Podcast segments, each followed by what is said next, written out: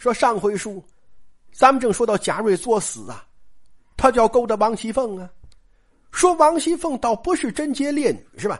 但是王熙凤有个原则呀，就就是只许我玩你，不许你玩我呀。而且就贾瑞这么个货色，这也敢上王熙凤眼前嘚瑟呀？那不是骂王熙凤吗？给王熙凤恨呢，这就下定决心要冲贾瑞下死手。就说凤姐这迷魂药一撒呀，贾瑞就更不知道东西南北了，甚至这就开始动手动脚。说就摸索王熙凤身上的小荷包啊、小戒指。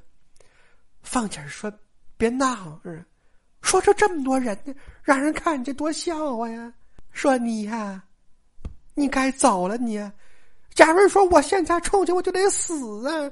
说再让我待会儿吧。好狠心的嫂子。王熙凤说：“你看看，你说这大白天的，我这人来人往的，是真不方便呐。”说这么着吧，说你要真有这个心呐，你晚上来，你就在西边那个穿堂啊等我。贾瑞说：“那地方人来人往，也挺多人，是吧？说我不如还在这儿吧。”哎呀，凤琴说：“你放心吧，说到时候我把那上夜的小厮一打发，保证没人。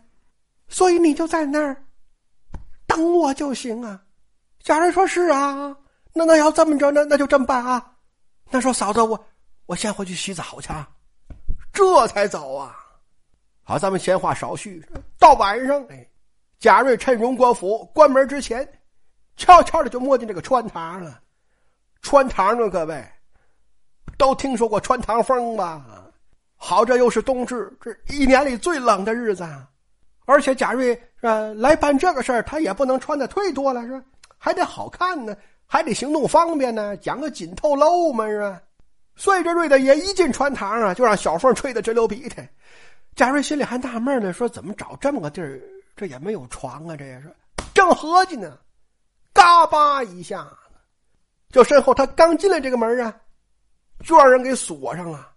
贾瑞还纳闷说怎么这么巧，我刚进来他就锁门呢？说我看看怎么回事哎，刚走到这边，哎，嘎巴那头好也锁上了。穿堂啊，就是个空场啊，就是个露天的院儿啊。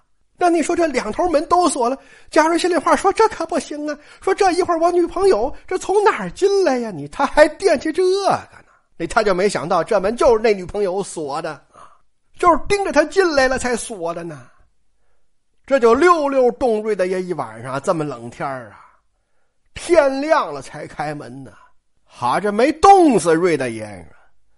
瑞大爷拼尽最后一点气力，挣扎着回了家了。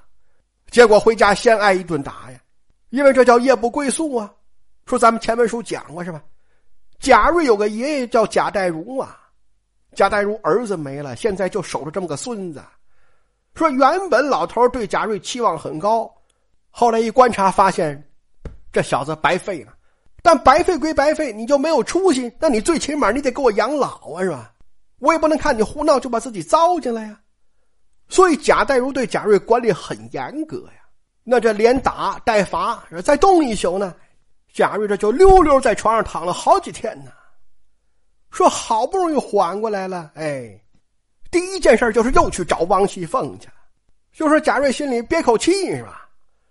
他就想找王熙凤问问，就说嫂子说说那天你为什么你没去是？你看，把我冻这样啊！说这你谁能想到？说贾瑞见了王熙凤，王熙凤不容他张口啊，拍桌子就怒了，说你为什么啊？那天你就不来？这这什么玩意儿？贾贾瑞心里话说：这不是我该问他的话吗？好，怎么成他问我了？哎呦，贾瑞就忘了自己该说什么了，这就改成诉苦了，说谁呀？是哪天的什么事儿？我怎么没来呀？叭叭叭，张嘴就开始抱怨呢。王熙凤把手一摆，说：“得了，不说那天的事了，也不说了。你看，凤姐说：‘你要真有这个心呐，你这么着吧，你今晚再来一趟。’贾瑞说：‘还去那儿啊？’说我可看了，那可是没床啊。这凤姐说：‘今天不去那儿，说你就在我这个屋后头那个小过道的空屋里呀，等我就行。’贾瑞说：‘真的吗？’凤姐说：“不信你别来呀。”贾瑞说：“来来来，我是死也要来。”好嘛，你就说，你这不就是受禄到了吗？这，说各位，咱们说良心话，这事还真不能全怪王熙凤，因为王熙凤不是没给过他活路啊，凤姐给过他很多次机会啊。你但这玩意儿他就是找死。你这个谁能拦得住啊？哎，咱们长话短说吧。到晚上，贾瑞就先来了。说刚开始，贾瑞心里还打鼓，说这不会跟上次一样吗？说又冻我一宿吧。正嘀咕呢，就看一个黑影裹得严严实实，一闪身就进了这个小黑屋了。贾瑞一看，这不就来了吗？好嘛，干柴烈火，着急呀！也没看清楚，就开始比划。结果这刚开始动手啊，窗外就有灯光一闪呐，就听有人大喊一声说：“谁在屋里呢？”你这瑞的也好啊，这当时这人就吓软了，就就趴下了。可更让贾瑞想不到的，说他这没动静了，哎，身子底下那位说话了，就说没别人，说瑞的爷说正要玩我，呵。一说话，贾瑞才知道，说这是谁呀？啊，我刚才比比划划的，原来这是贾蓉啊！那窗户外头那个，那那那一说，您就知道了。说贾蓉在里边，那外头的肯定就是贾强啊！这是哼哈二将啊！哎呀，这贾瑞就无地自容啊，起身就要跑啊，结果让贾强一把薅住脖领子，说：“别跑了，晚了。”说梁二奶奶。如今已然告到太太眼前了，就说你无故调戏他呀。那太太听了都气死过去了，说这才使出这个法子来呀，让我们来拿你呀。那你说跑就跑能行吗？说太太等回话呢，所以走，跟我们到案。贾瑞说：“好侄儿啊，就放过我吧。你你们就说没瞧着我不就完了吗？说日后啊，我一定重重谢你。”贾强说：“重重谢我，多重算重啊？啊，你准备怎么谢呀？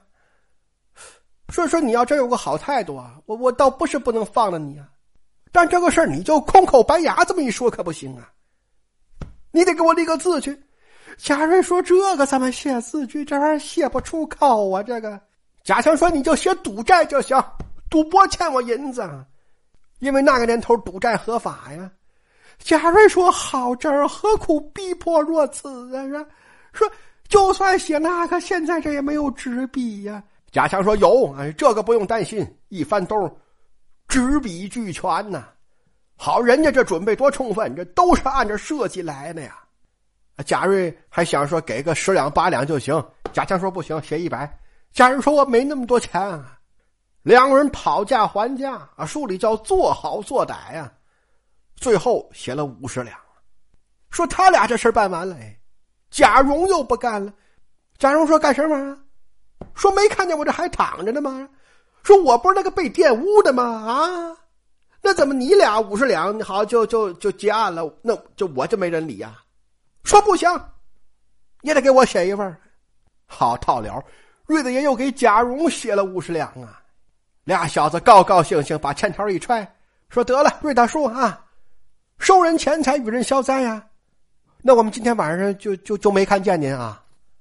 不过说光我们没看见还不行，要是别人发现您了，那您还是跑不了啊。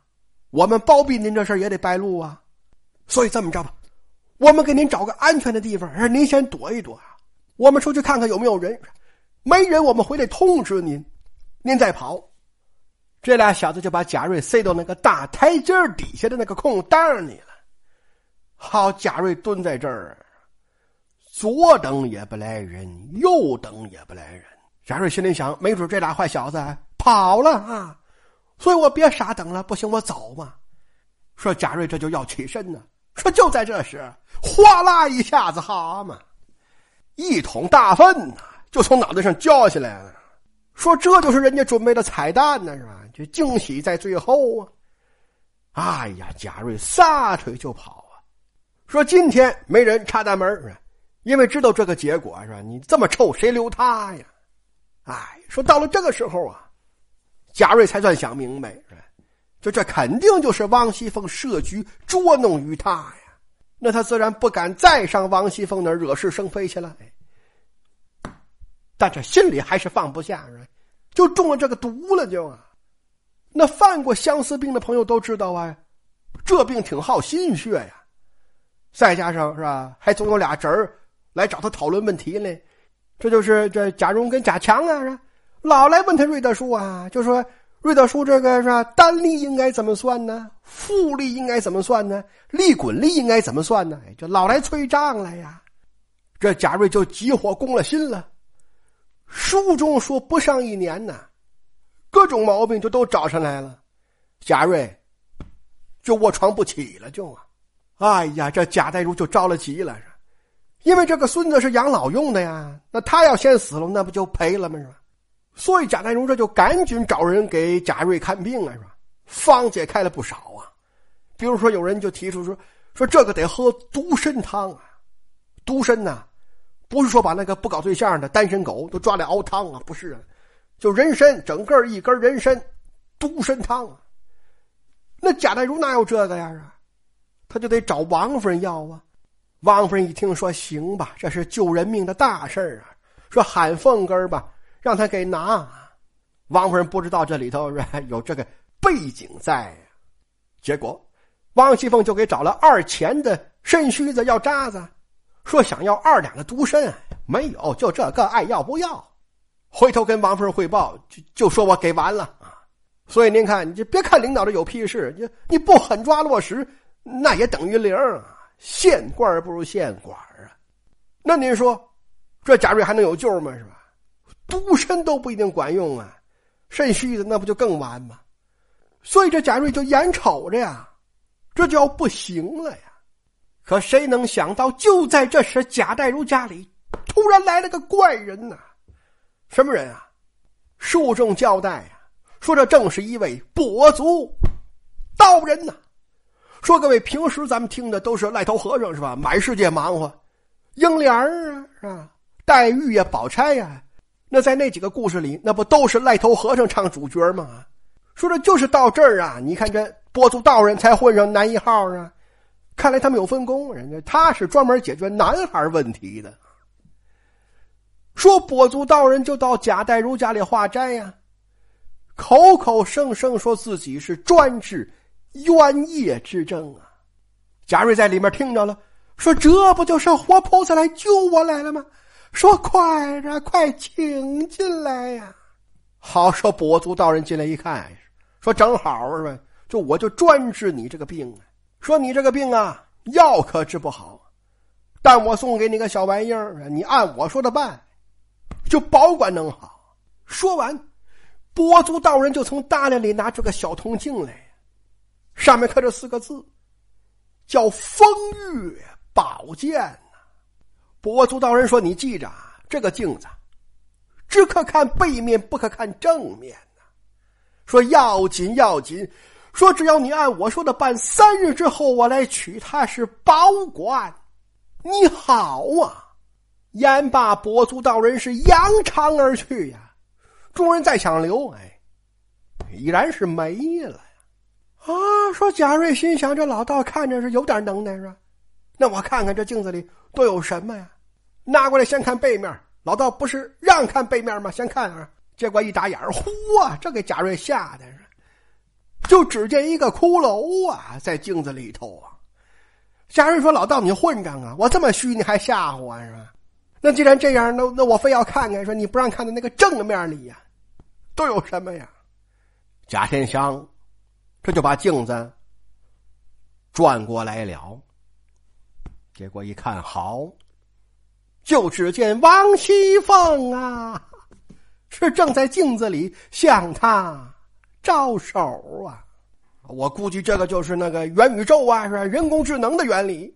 所以王熙凤一招手，贾天祥情不自禁，哎，就融进去了，就飘进去了。哎，这他就把那个是。在院子里想跟王熙凤办没办成的事儿，就在镜子里就给办了。老道交代的话就全都忘在了脑后。这就不光要看正面，一天还得进去三四回，是吧？比吃饭还多一回呢。那你说这消耗能小得了吗？本来就是个病人呢，再这么一折腾，就终于等到了黑白无常前来索命啊！说临走贾天祥啊，就是贾瑞啊，他表字叫天祥，还嚷呢。就说等等，让让我拿了那个镜子再去呀！这临死还舍不得呢。说完这句话，贾天祥便撒手人寰，死了。这就把贾代儒两口子哭的是不像个人样啊！养老的人没了，那能不难过吗？贾代儒就迁怒于铜镜，就要架火烧了这面镜子。结果谁想到柴火搭起来，火点起来，这铜镜好说话了呀！铜镜就说：“怨我呀！啊，谁让你看正面的？我们不是告诉你了吗？说这个风月宝剑是只能看背面，不能看正面呐！说你们自己是以假为真，何苦要来烧我呀？”说就在这时啊。